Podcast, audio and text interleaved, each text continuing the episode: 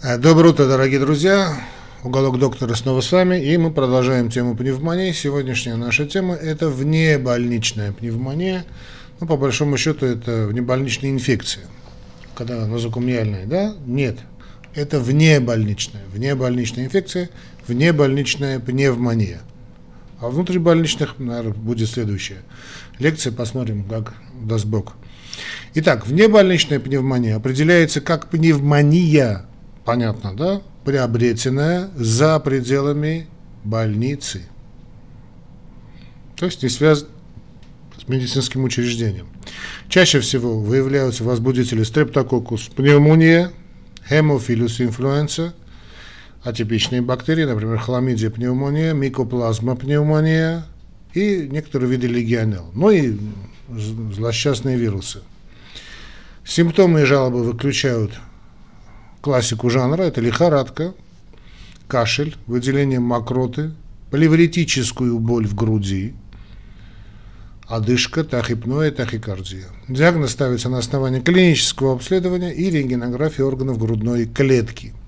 Прогноз благоприятный, даже бы сказал бы, очень благоприятный для молодых людей и для здоровых больных. Более того, был такой подход, он сейчас, знаете, как-то изменился. Странное дело, вот за из, из этого психоза, который сейчас в мире, э, были рекомендации, я помню, кстати, по той же амбреллой, по тем же зонтикам Всемирной организации здравоохранения, что совершенно нормальное состояние для человека переносить ту или иную степень респираторки, но не пневмонию, конечно, до 12-13 раз в год.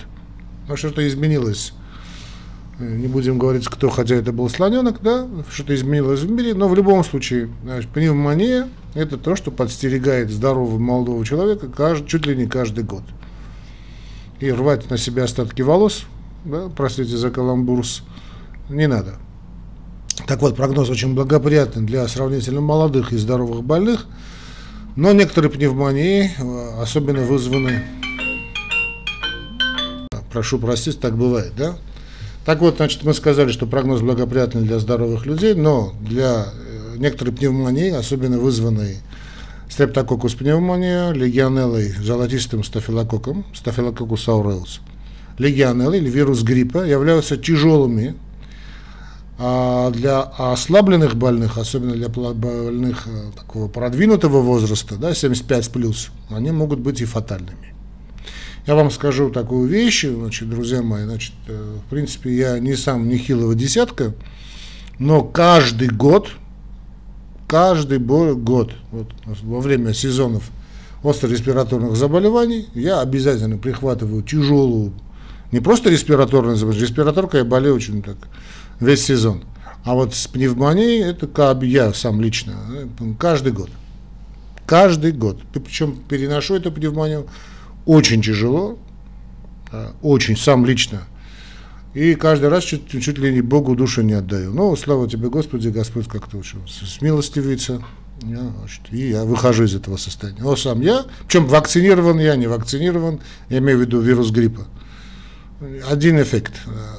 Я всегда очень тяжело переношу. Каждый год, как бы я не следил за своим здоровьем, чего я не принимал, как бы я не закаливался, какие бы витамины, спортом я занимаюсь, да, каждый, но я занимаюсь уже очень долго ежедневным спортом, серьезным причем занимаюсь, но не имею в виду не профессиональным спортом, конечно.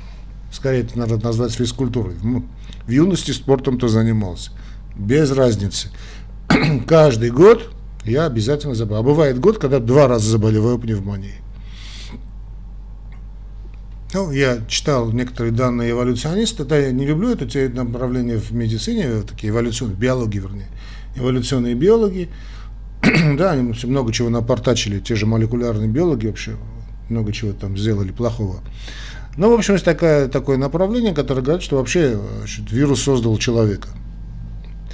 А, то есть эв, теория эволюции, которую я не разделяю вообще, я вообще не эволюционист никоим образом, ну и как бы то ни было, значит, это не важно, кто я по убеждениям, абсолютно не важно значит, для нашей лекции, но есть такое, такое направление, такое более-менее научное, который говорит, что вот э, значит, в теории эволюции огромное значение было придавалось вирусу, потому что каждый раз, когда человек заболевает вирусом, происходит определенное изменение, определенное изменение значит, его вирусного, э, то есть когда вирус заболевает, вирусное встраивание происходит в геном человека, происходит определенного вида мутации, ну не совсем мутации, но определенного вида изменения. И вот эти изменения якобы и создали, способствовали всей эволюционной цепочке. Ну, к чему я, почему я сделал такое широкое отступление, что вам было понятно, друзья мои, что не каждая пневмония это признак, ну, пример того, значит, или причина того, чтобы рвать на себя остатки волос, выбрасывается из окна или там, значит, начинает впадать в истерику.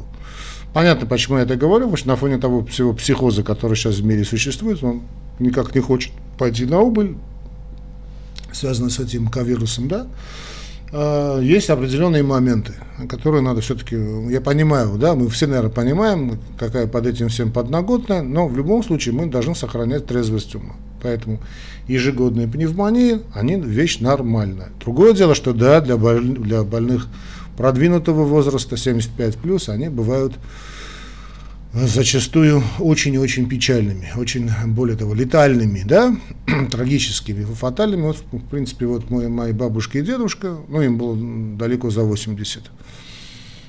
А, значит, переболев какой-то респираторкой, давно это уже было, да, в общем, не встали с постели. Вроде все мы лечили, нормально лечили, все вышли из этого состояния, но люди были надломлены, ну, и, в общем, произошло то, что произошло. Так что да, для больных продвинутого возраста, для ослабленных больных в любом возрасте значит, пневмония очень часто заканчивается печально. А для здоровых людей никаких проблем. Ну, главное, ну, 99% случаев. А, об этиологии внебольничной пневмонии, ну, мы уже сказали, да, возбудители внебольничной пневмонии могут быть различными, могут быть различные микроорганизмы, бактерии, вирусы, грибы, ну, все виды, да, фактически, все, все твари. Наличие того или иного возбудителя зависит от возраста больного, ну и целого ряда факторов, но относительная значимость каждого возбудителя, как такова, сомнительна, поскольку большинство больных не проходит полное обследование, но даже при прохождении тестирования возбудителю удается выявить крайне редко. Ну, представьте себе, по тем же штатам это меньше, чем в половине случаев. Да? Ну, давайте о бактериальных причинах скажем. То есть это бактериальная пневмония, она накладывается, оверинфекция, да, вторичная пневмония. Вот это опасно. Сам вирус по себе редко, ну, вирусная пневмония это существует, это понятно, но э, ослабевает организм, и внутренне существующие инфекции поднимают голову. Они, они всегда у нас есть. Так вот, стафилококус самые частые бактериальные возбудители, это не означает, что мы заразились от кого-то, да? Чтобы тоже было понятно, бактерии очень редко потому что можно заразиться, она засе... засеяна у нас. И ну, организм, здоровый организм справляется. Так вот, стафилококус пневмония, хемофилус инфлюенция – хламидия пневмония, ну и микоплазма, да, микоплазма пневмония. Ну, в принципе, мы это об этом уже говорили. Микоплазма. Хламидийные микоплазменные пневмонии клинически не отличаются от пневмонии, вызванных другими возбудителями. Вот эта хламидия, хламидия с пневмония, хламидия с пневмония вызывает 2, 2 3, 4, 5 процентов всех внебольничных пневмоний, является второй по частоте причиной инфекции у здоровых людей – в возрасте до 35 лет. Хламидия пневмония обычно вызывается вспышки инфекций дыхательных путей в семьях, учебных заведениях и военных учебных лагерях. Ну, большая концентрация людей. Она вызывает относительно доброкачественную форму пневмонии, редко требует, очень редко требует госпитализацию. Пневмония, вызванная хламидией пситаки, ну, пситачи некоторые произносят, в принципе, это имеется в виду орнитоз, да? Пситаки это у нас, кто у нас? Пситаки, пситачи это у нас, э, господи, попугаи, попугайчики. Являются редкой, вот это э, хламидия пситаки, да, является редкой, встречается у больных, имеющих птиц, ну, собственно, попугайчиков, да, семейство попугаевых или часто контактирующих с ними, например, с длиннохвостыми попугаями арами. Ну, это тоже такое для нашего региона довольно ну, экзотическое заболевание. Начиная с нулевых, 2000 нулевых, уровень заболеваемости кожной инфекции, вызванной внебольничными метицилиноустойчивыми стафилококус ауреус, золотистый, да? Вот это МРЗС, это метицилин устойчивый стафилококус ауреус. МРЗС, когда я буду говорить, друзья мои, запоминайте, что это метицилин устойчивый стафилококус ауреус. Значит, заметно возрос. Этот возбудитель, метицилин устойчивый стафилококус аурус. ЗЭС это метицилин устойчивый, резистентный, да? Э, золотистый стафилококк, МРЗС. Так вот, количество за последние 20 с лишним лет заметно возросло. Этот возбудитель редко приводит к тяжелой вот такой образованию каверн, кавитационной пневмонии, имеет э, тенденцию поражать и лиц более молодого возраста. С чем это связано, мне, честно говоря, сейчас конкретно, вообще много чего говорится, но э, по всей вероятности, по всей вероятности два фактора есть. Молодежь балуется дурью. И второй фактор, э, более такой, мне кажется, более приемлемый, ну не то, что более приемлемый, очень более тоже логичный, такие две спекуляции есть. А второй момент, он связан с очень широким применением, бездумным применением антибиотиков. Причем здесь вопрос не в том, что значит, антибиотики вызывают какие-то мутации, они ничего не вызывают. Они просто уничтожают значит, более распространенные антибиотика неустойчивые формы, а голову поднимают, понятно, что святое место пусто не бывает, как говорил Аристотель, пустота не, природа не терпит пустоты. И вот эту пустоту, уничтоженная та флора, которая была уничтожена нашими антибиотиками, да, сейчас при любом чихе антибиотики назначаются. Так вот, этот э, устой, неустойчивый к антибиотикам гибнут возбудители, а значит, устойчивые к ним, в том числе вот метицилин, устойчивый стафилококус, метицилин резистентный, да, стафилококус ауреус, в том числе поднимает голову. Понятно, это понятно. Ладно, значит, мы от, от, отвлеклись, значит, стафилококус, э, стафилококус, стрептококус пневмония и, значит, вот метицилин, устойчивая, резистентная стафилококус ароус могут вызывать, э, редко, но могут вызывать некротизирующую пневмонию. Псевдомонос эригиноза, синегнойная, аэрогеноза, да, аэрогеноза, аэругеноза, тогда аэрогено, аэр, псевдомонос аэрогеноза, синегнойная палочка, является особой, часто, особенно частой причиной пневмонии у больных с муковисцидозом, нейропенией, синдромом и, э, иммунодефицита, иммуно, иммунодефицитные состояния на поздних стадиях, ну и при бронхоэктатической болезни. Кстати, о бронхоэктатической болезни у нас была с вами лекция, друзья мои. Давайте я вам сейчас дам ссылочку на бронхоэктатическую болезнь. Но если вы смотрите э, эту лекцию в Ютубе, вы по этой ссылочке перейдите. Значит, еще одним фактором риска возникновения пневмонии, вызванной псевдомонусом эврогеноза, синегнойной полочкой, является госпитализация с внутривенным введением антибиотиков в течение предыдущих трех месяцев. Множество других микроорганизмов вызывают легочную инфекцию у больных, обладающих здоровым, относительно здоровым иммунитетом. Кулихорадка, тулеремия, сибирская язва и чума – это редкие бактериальные синдромы, при которых характерным признаком может быть пневмония. Одним из признаков, так скажем. В случае туляремии, сибирской язвы и чумы следует подозревать и, ну, э, если такая неожиданная вспышка, если это не регион эндемический, то вполне возможен и биотерроризм. Теперь о вирус, ну это о бактериях мы сказали, то есть бактерии наслаиваются на, внут, на вирусную инфекцию. То есть вирусная инфекция сначала бывает, да, тот же грипп, скажем. А вирусная инфекция, организм борется с вирусной инфекцией, понятно, он ослабевает и голову поднимает значит, те, та флора, которая у нас заселена. Мы говорили на предыдущей лекции, да, как это происходит. Вот то же самое. Если хотите, перейдите, да, там о защитных барьерных механизмах, что происходит, чтобы я просто к этой теме не возвращался. Значит, вирус, насло, вирус запускает процесс, а организм ослабевает, на этом фоне развивается бактериальная пневмония. Вот по большому счету из-за этого и говорят, что как только вы почувствовали первые приступы, значит, первые признаки простуды, да, вот, вот так общее название, простуды, ну, чувствуете, простыли. Лучше из дому не выходить пару дней, значит, как-то за собой последить, правильно питаться, ну, не означает, не надо дышать свежим воздухом, а обязательно надо дышать свежим воздухом, чтобы не дать развиться бактериальной инфекции. Да? Отсюда эта логика была. Сейчас почему-то об этой логике уже все забыли. То есть отлежаться надо, и чтобы выздороветь, а не ходить больным на работу. Уж не говоря о том, что если у вас вирусная инфекция, то по вероятности вирусная инфекция, вы подарите эту вирусную инфекцию, как бы не одевали эти дурацкие маски, да, никому не, не эта маска ни от кого ни от чего не защищает. Идиотизм какой-то.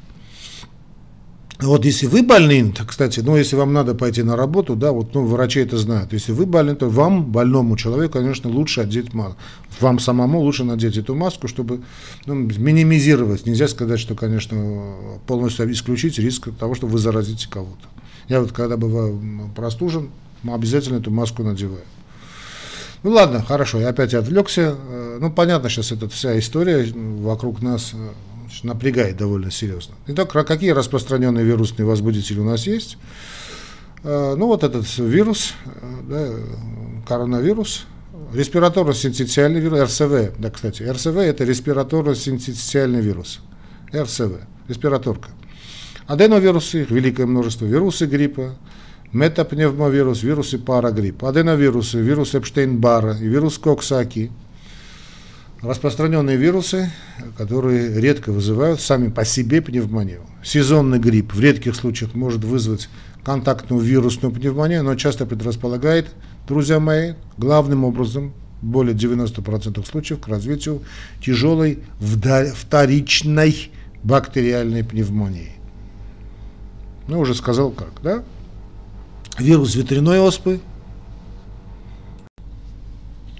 ветрянка, да, вирус ветряной оспы и хантавирус вызывают инфекцию легкого, то есть инфицирование легкого при ветрянке у взрослых и хантавирусном легочном синдроме.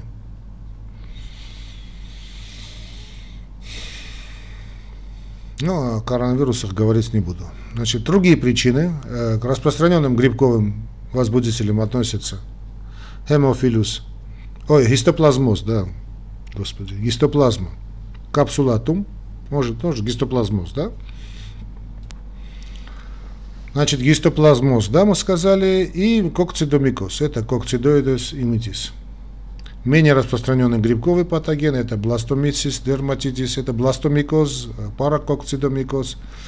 А вот пневмоцитис джеровеки обычно вызывает пневмонию больного с вирусным, э, с подавленным иммунным ответом или со, слаб, то есть с ослабленным иммунитетом ну, иммунодефицитное состояние. Паразиты, вызывающие легочные инфекции в развитых странах, включают таксокара канис и таксокара токсокариаз, да, и токсокара катис. Токсокариаз, да. Дирофлария имитис, дирофла, дирофлариоз и парагонимус вестерни. Парагонимус. Ну, туберкулез легких, а также значит, не туберкулезная микобактериальная инфекция, обсуждаем, будут обсуждаться нами, мы уже обсуждали, но постараемся обсуждать в других лекциях, посмотрим, с Божьей помощью. Ну и детишках давайте не забывать, что у детей наиболее частые причины зависят от возраста, но если это маленькие, детишки маленькие, меньше 5 лет, это все-таки вирусы. Чаще всего вирусы, а если, если это бактерия, то это стрептококус пневмонио, стафилококус ауреус и значит, пирогенус. Пиогенус. Пиоген. Да. Ну и стрептококус пиогенус. Значит, у детишек старше 5 лет, старше, имеется в виду старшая возрастная группа, наиболее часто это бактерии значит, стрептококус пневмония, это у нас микоплазма пневмония и хламидия, хламидия пневмония.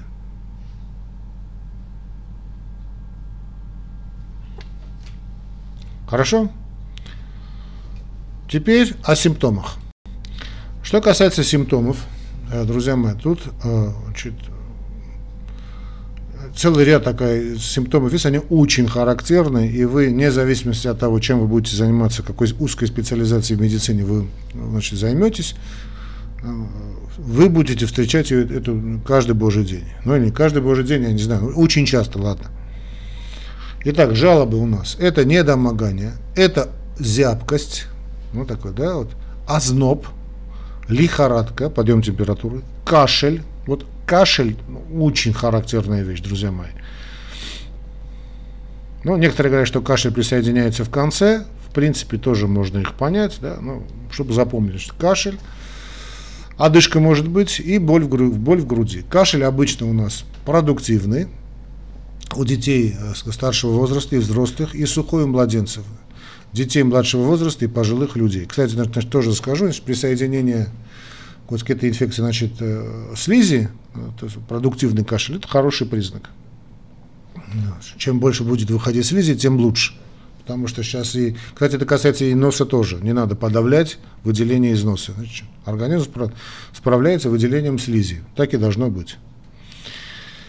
Одышка выражена слабо, она больше возникает при физической нагрузке и редко э, присутствует в покое. Здесь, конечно, мы должны понимать, что одышка одышки рознь. Да? То есть не столько одышка, сколько, знаете, вот такое чувство слабости. Это на фоне интоксикации больные описывают ее как одышка. Это не совсем одышка. Да? Это не классика такое, это не сердечная недостаточность. А, кстати, если хотите по одышечке, можно и по одышке, я вам сейчас дам ссылку. Правда, я не знаю, столько ссылок можно давать или нет. Ну ладно, я вам сейчас дам ссылочку, перейдите про одышку. Ну, те, кто не смотрел, перейдите, посмотрите. Так вот, одышка выражена слабо и возникает при физической нагрузке и редко присутствует в покое. Боль в груди, это э, тоже будем за, запомним, что боль в груди является плевритической и локализуется рядом с пораженной областью сама пневмония болеть не может. Это я, значит, э, насчет того, что вот там два года тому назад показывали, по-моему, Италию показывали, люди там лежали штабелями, и якобы у них была пневмония. Да, и они все так ага, стонали да, в хор молодые люди. Значит, пневмония боль не вызывает. Значит, сами, сами, э, сама легочная ткань болеть не может. А плевритическая боль может, но она не вызывает вопли и стоны. Да, так как будто их э, полили кипятком. Такого не бывает. И здесь надо понимать, что боль в груди, она именно плевритическая. И случайно ее не спутайте, друзья мои. Нельзя ее спутать с болью, значит, э, связанной со стенокардией. Давайте я вам еще одну ссылочку дам, последняя, да, наверное, получится ссылочка боль в груди, она должна надо ее уметь дифференцировать э, от боли, значит, стенокардической, которая действительно очень опасна. Э, может быть, кстати, сочетание и того, и другого. Кстати, может и вирусная сама инфекция подтолкнуть развитие через воспалительные механизмы, да, может развиться миокардит, а сам миокардит также может вызвать э, ну, некроз мышечной ткани, миокардитической некроз миокарда и способствовать развитию инфаркта миокарда. Очень часто кстати, так и бывает. Да? Ну, это понятно. Дальше что у нас? Пневмония может, да, о симптомах мы с вами говорим. Пневмония может проявиться болью в эпикастрии при раздражении, если вовлекается диафрагма. Тут тоже надо быть осторожным, потому что диафрагма, боли в диафрагме тоже дают картину такую непонятную. Это может быть и, скажем, вовлечение в процесс нижнего инфаркта миокарда. Когда сердце лежит вот, сидит, если хотите, ну как хотите, сидит, лежит, значит, на диафрагме, и вот это воспаление может вызвать очень похожую симптоматику, очень похожую симптоматику, значит, с тошнотой, с и так далее. То есть это гастроинтестинальные симптомы э, тоже могут присоединиться. Не будем забывать, что вот та же тошнота, э, рвота и диарея являются распространенными и сами по себе, потому что идет тяжелая интоксикация. Очень характерно вирусная инфекция. Вот я тоже последний раз, когда болел, где-то месяц тому назад, э, очень характерно, вот это было подташнивание, очень неделю-две меня страшно тошнило. Ну, явление интоксикации, да. У детей и людей продвинутого возраста, это 75 плюс, симптомы варьируют. У самих маленьких малышей, у младенцев может наблюдаться неспецифическая раздражительность и беспокойство. У продвинутых людей 75 плюс э, проявление может быть в виде, э, и это бывает, и вот я видел по моим дедушкам и бабушкам, такое, знаете, некоторая э, спутанность сознания происходит, очень характерно. Очень плохой прогностический признак, кстати. Вот это спутанное сознание начинает значит, разговаривать с ангелами, да, вот взор не, не, не фокусируется, в общем, тяжелое состояние. Ну и э, некоторые, некоторые такие моменты, скажем, замечаете приглушение болевой чувствительности, тоже может быть.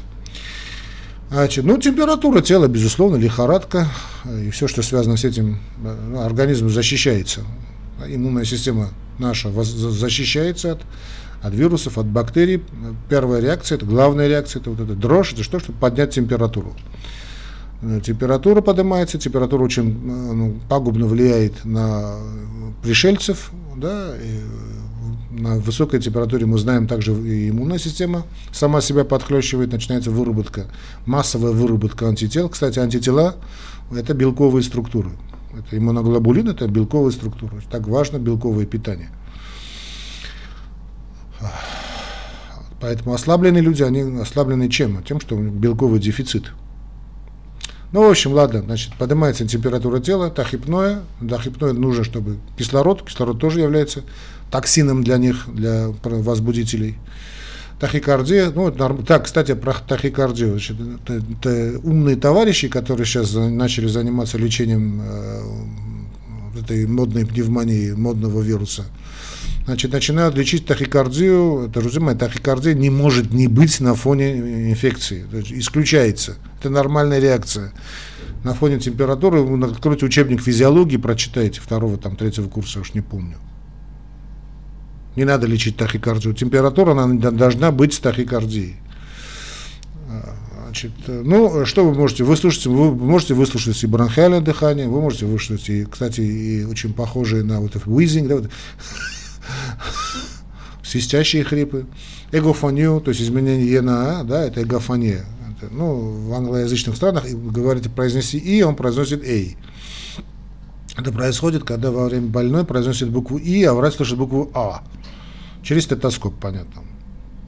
Зоны перкуссии бывает, ну, понятно, перкуссия почему, отупление звука, но это не первый день, конечно, пневмонии. Также могут возникать и признаки локального плеврального выпада, очень часто бывает, да? вот эта плевритическая боль, сначала там бывает сухой плеврит, так называемый, там влажный плеврит, выпад, когда бывает, а выпад, кстати, сопровождается уменьшением боли. У младенцев часто наблюдается раздувание ноздрей, вот такое, знаете, такое, очень характерное, участие дополнительных групп мышц в акте дыхания и цианоз. У пожилых часто, э, то есть продвинутых людей, простите, 75 плюс, лихорадка может отсутствовать. Но это, друзья мои, значит, не догма, потому что сейчас я читаю всякую хрень, да, мне там э, посылают данные, компьютерная томография выйдут, не знаю, что-то, и, значит, а полное отсутствие температуры, даже намека на температуру. То есть отсутствие температуры, отсутствие это исключение из правила. В подавляющем большинстве случаев температура должна быть. То есть у того такого больного, у которого на фоне пневмонии не поднимается температура, это умирающие больные. Это бывает очень редко. Ну, я, я понимаю, что исключение, но это очень редко. И было такое мнение, кстати, оно тоже сейчас есть, не скажу, что оно царит, но есть, что жалобы и симптомы зависят от возбудителя. Например, факторы, позволяющие предположить наличие именно вирусной пневмонии, включали значит, постепенное начало, предшествующие симптомы, но это, это, это не постепенно, а как раз наоборот, резкое начало, такое взрывное начало температуры, и предшествующие инфекции верхних дыхательных путей, диффузные изменения при аускультации, а также отсутствие токсичных проявлений. Значит, атипичные патогены считаются более вероятными, если, если начало заболевания проявляется менее остро и весьма вероятно во время проявления внебольничных вспышек заболевания. Это написано, значит, э, ну, в, так скажем, в некоторых гайдлайнах. Однако я помню сам, и мой папа покойный, отец мой, значит, педиатрией занимался, всегда учил нас и говорил, что и наши учителя, профессора говорили, вот такой резкий подъем температуры, мгновенный, это обычно какой-то вирус. Какой-то вирус. Да, что такое резкий взрыв. Да. Не медленное начало, а взрывное начало. Но в любом случае сейчас такой есть консенсус, что симптоматика, вызванная типичными и атипичными патогенами, в значительной степени совпадает. Кроме того, ни одна жалоба, ни один симптом не являются достаточно чувствительными или специфичными для того, чтобы определить этиологию. Симптомы и признаки являются аналогичными для других, даже не, не, даже не инфекционных воспалительных заболеваний легких, таких как пневмония гиперчувствительности и киприптогенная организующаяся пневмония. Но в любом случае, родные мои, вы запомните этот момент, что опирайтесь, если вот такой резкий подскок выше 37, 38, простите, значит, это все-таки, наверное, именно вирусная пневмония. Теперь давайте мы значит, от эмпирики перейдем к диагностике как мы диагностируем, да? Ну, понятно, опираемся на клинику, классика жанра, анамнез, клиника и рентгенография грудной клетки, рассмотрение альтернативных диагнозов, не забываем, что если, если там больной значит, не молодой, там сердечная недостаточность, перенесенный инфаркт миокарда, держим в, уме тромбоэмболию легочной артерии, однако эти риски не, абсур, не доводим до абсурда. Да? Сейчас дедимер делают налево-направо. Если есть возможность, можно идентифицировать патоген, хотя эта идентификация патогена э, тоже значит, э, сказки, из сказок Венского леса, и оценка степени тяжести ну, и риски, то есть стратификация риска. Пневмонию можно заподозрить на основе клиники, можно и нужно а также значит, э, инфильтрата, видимого на рентгеновских снимках грудной клетки. При высокой настороженности в отношении пневмонии, в случае рентген, если рентгенография грудной клетки не выявила наличие инфильтрата, рекомендуется проведение компьютерной томографии или повторной рентгенографии в течение э, следующих 48 часов.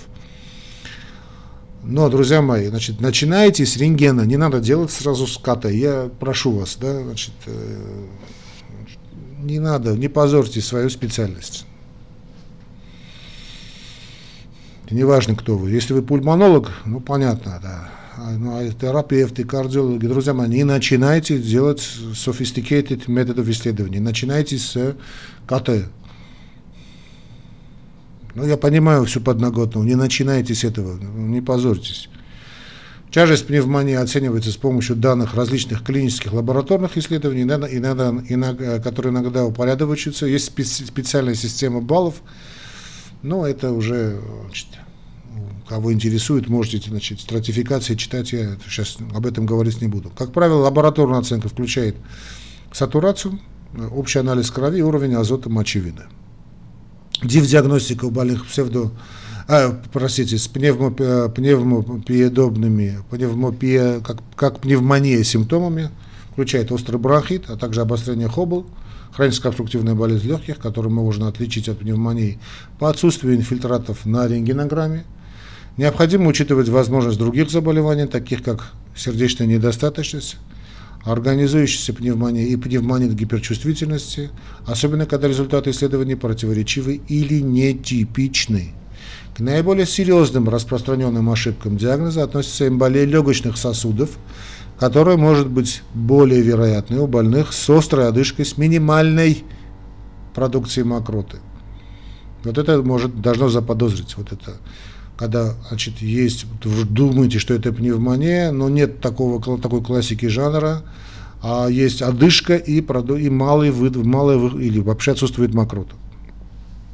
Ну а также, понятно, при отсутствии верхних дыхательных путей или системных симптомов и наличии факторов риска развития тромбоэмболии.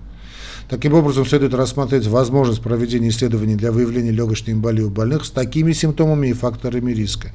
И сейчас знаю то, что сейчас уже, знаете, вот так, не думаю, всем, давайте, всем делают налево, направо этот злосчастный дедимер э, и ни, ничего не объясняют. Значит, если, если вы ничего не объясняете, зачем делать? Сейчас я дать ссылочку, оказывается, не могу. Вот найдите у меня в лекции Дедимер, в лекциях. Вот если вы смотрите в уголок доктора лекции, найдите Дедимер и прочитайте. Столько там пыли, шума не надо. Ну да ладно. Значит, количественная характеристика культуры образца, полученного при бронхоскопии или аспирации, при условии, что они получены до терапии антибиотиками, ну, пойди поймай, может помочь различить бактериальную колонизацию, то есть присутствие микроорганизмов в концентрациях, которые не провоцируют ни симптомы, ни иммунный ответ и инфекцию. Однако бронхоскопия обычно проводится только у больных, получающих искусственную вентиляцию легких, то есть больные практически уже наладан дышащие, или у пациентов с другими факторами риска для атипичных микроорганизмов или осложнения пневмонии. Например, иммунная недостаточность и неэффективность эмпирики, то есть эмпирически назначенной терапии. А, значит, можете задать вопрос, э, правильно зададите, различия бактериальной и вирусной пневмонии. Это очень сложная задача, практически невыполнимая. Много исследований рассматривали полезность клинических визуальных исследований, стандартного анализа крови, однако ни один тест не является достаточно надежным для проведения такой дифференциации. Просто, знаете, не портите себе нервы. А, значит, значит, даже идентификация вируса не исключает сопутствующие бактериальные инфекции. Поэтому антибиотики показаны почти всем больным с внебольничной пневмонией. Но здесь, э, наверное, у нас будет время, я не знаю, про лечение сказать, просто сейчас заранее скажу, да, э, значит, э, такая, такой, сейчас скажу, потому что могу потом забыть. Значит, э, не надо уходить, знаете, вот эти дебри дифференциальной диагностики, которые, в принципе, значит, не носят ну, такой отвлеченный характер. Надо помогать больному. Значит, три дня, я помню это еще, опять же, значит, советских времен преподаватели, значит, профессора нам нас учили, и то мой покойный отец. Три дня высокая температура, вы сбиваете температуру, проводите детоксикационную терапию, то есть водички и так далее. Но если это малыши, капаем внутривенно. Если взрослые люди, значит, заставляем их пить воду. Ну, разные есть люди, значит, если не поддается, то а ту же капельницу можно исключительно до детоксикационной терапии. Это очень здорово помогает. 3-4 сутки, трое-четыре суток прошло и температура не сбивается, это означает, что высока вероятность того, что присоединилась бактериальная инфекция. Она, то есть, слышишь, не то, что она пришла куда-то, она уже была в этом человеке, в этих легких. Но из-за того, что ослаб иммунитет, тогда уже поднимает, вот тогда уже значит, э, надо понимать, что у нас уже бактериальная оверинфекция, вторичная инфекция, тогда уже надо, наверное, назначать антибиотики. Снова приведу этот пример, да, мой отец говорил, значит, антибиотики назначаются всем, но в крайнем случае и не своим детям. Э, ну, понятно, это шутка, но тоже надо понимать, что не надо тут же браться за антибиотики. Да? Значит, ну, в крайнем случае и то не своим детям. Да, это папа любил так шутить. Хорошо. Значит, в амбулаторных условиях с легкой пневмонией дальнейшее диагностическое обследование не требуется. У больных с умеренной или тяжелой пневмонией для классификации риска и степени значит, гидратации могут использоваться показания, показатели, вернее, содержания лейкоцитов и измерения электролитов – концентрация азота мочевины, ну, креатинина и э, азота мочевины и так далее. Для оценки оксигенации также должны быть проведены исследования пульсоксиметрии или газы состав крови, хотя тут тоже с пульсоксиметром надо быть осторожным, да, значит, правильно его наставить, ставить нужно. Чуточку подвигаете, он фигню покажет.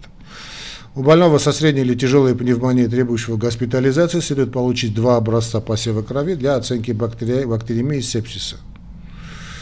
Ну, есть э, значит, Американское общество инфекционистов, это DCA, оно разработало клинические руководства по негоспитальной пневмонии, в котором рекомендуется диагностика на основе демографических характеристик больного и факторов риска. Ну, я о ней сейчас говорить не буду. Значит, э, что тут у нас? Идентификация патогена. Значит, установление этиологии может быть затруднено. Тщательно собранный анамнез о контактах, путешествиях, наличие домашних животных, увеличение и прочих рисках очень важно для того, чтобы возникло подозрение на то, что заболевание вызвано более таким экзотическим да, или более редким патогеном.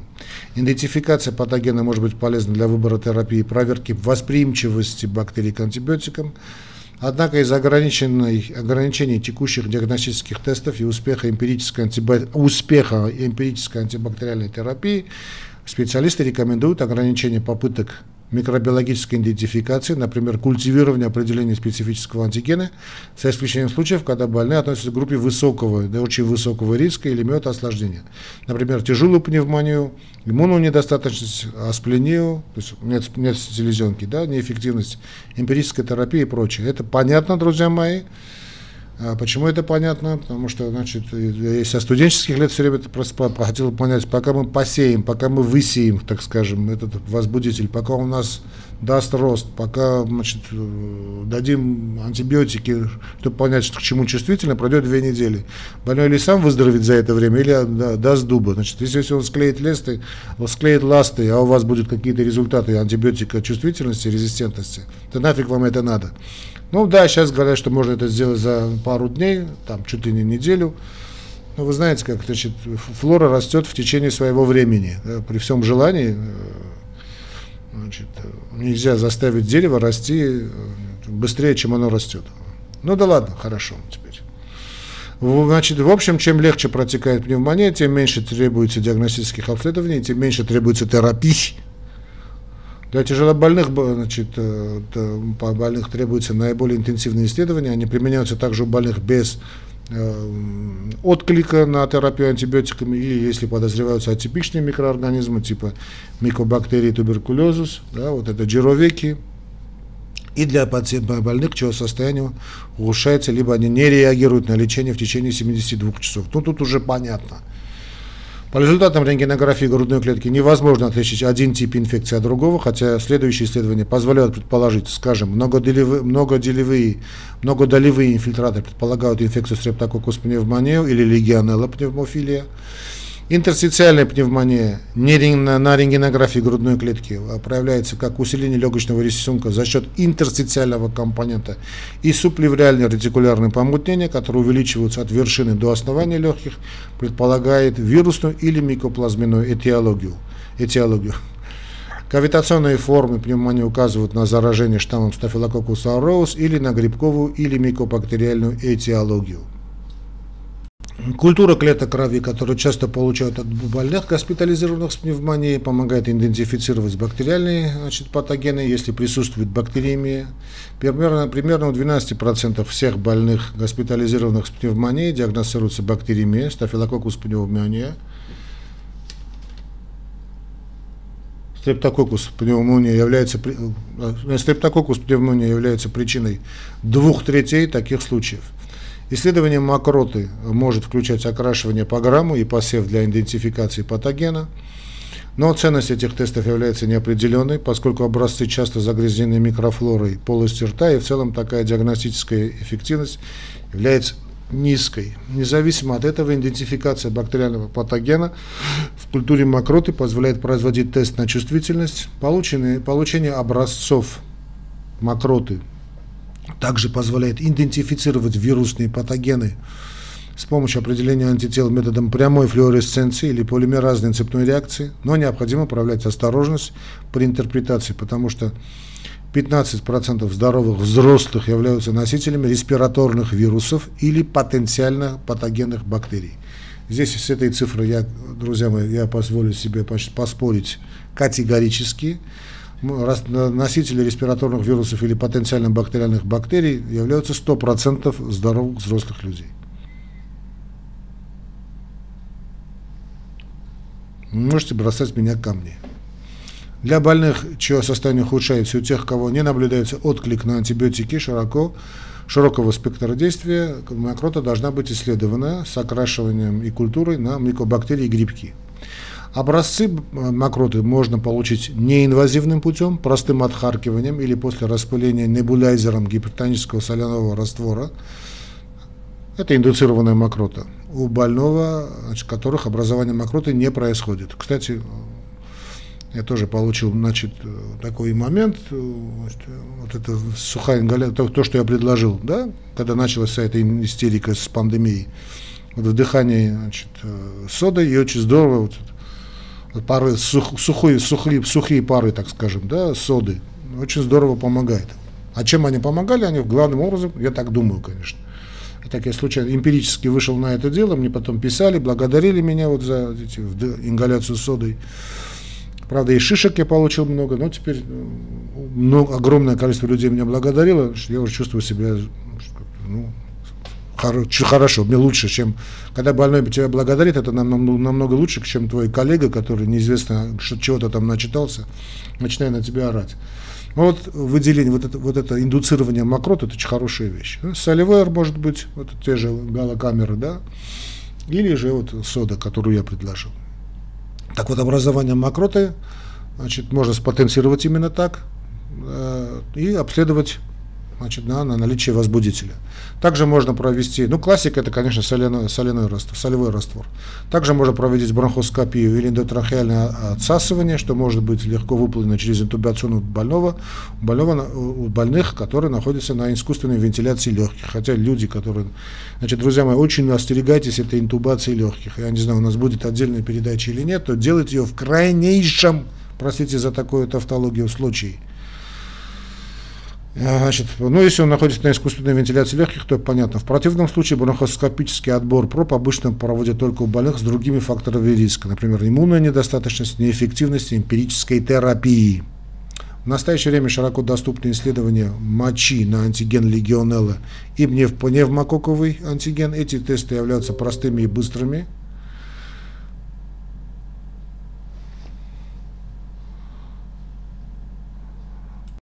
Вот эти тесты э, являются простыми и быстрыми, имеют более высокую чувствительность и специфичность, чем окраска э, макротипограммы и получение культуры этих патогенов. Больные с высоким риском пневмонии, причиненной легионелла, например, тяжелое течение болезни, неэффективность амбулаторного, да, лечение антибиотиками, наличие плеврального э, выпада, ну, особенно легионелла также у людей, которые злоупотребляют алкоголем есть. Недавнее путешествие должны пройти исследование мочи на антиген легионелла, который будет оставаться в организме еще долго после того, как было начато лечение. Но обследование обнаруживает только легионелла пневмония серологической группы 1. Это 70% случаев. Ну, можно сейчас поспорить, нафиг это делать или нет, но в любом случае это делается. Тест на пневмококковый антиген рекомендуется для больных с тяжелым течением заболевания, при неэффективном амбулаторном лечении антибиотиками или с плевральным выпадом, злоупотреблением алкоголем, тяжелым заболеванием печени или аспленией. Этот тест особенно целесообразен, если надлежащие образцы мокроты или культуры крови не были получены до начала антибактериальной терапии. Положительный тест может быть использован для адаптированной антибактериальной терапии, хотя тест не обеспечивает оценку антимикробной значит, э, чувствительности. Э, прогноз. Смертность вскоре после начала пневмонии связана с тяжестью заболевания, и с тяжестью общего, вернее, с тяжестью состояния больного. У больного, который является кандидатами для амбулаторного лечения, то есть домашний, да, смертность очень низкая, менее 1%. Тяжесть усиливается, то есть прогноз ухудшается с тяжестью больного. Если больной госпитализирован с пневмонией, то уже высоч... ну, здесь уже, конечно, смертность достигает 8%. Смерть может быть обусловлена собственной пневмонией, прогрессированием в сепсис или обострением сопутствующих заболеваний. У больных, госпитализированных в связи с пневмонией, риск смерти увеличивается в течение года после выписки из стационара. И есть один такой момент, об этом будем отдельно тоже говорить, не надо их всех их скапливать в одном месте – то есть надо только и только госпитализировать тяжелые случаи.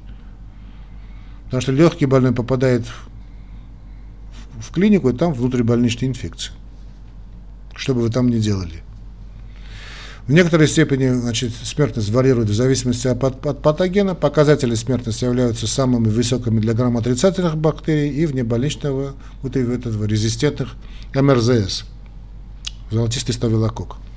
Однако, поскольку эти патогены являются относительно нечастыми причинами внебольничной пневмонии, э, стрептококкус пневмония наиболее частой причиной, остается наиболее частой причиной смертности больных с небольничной пневмонией. Пневмонии, вызванные атипичными патогенами, как микоплазма, имеют хороший прогноз. Более высокая смертность наблюдается у больного, у которого не было отклика на первоначальные эмпирические антибиотики, и у тех, чье лечение не соответствовало рекомендациям, ну и у иммунодефицитных больных.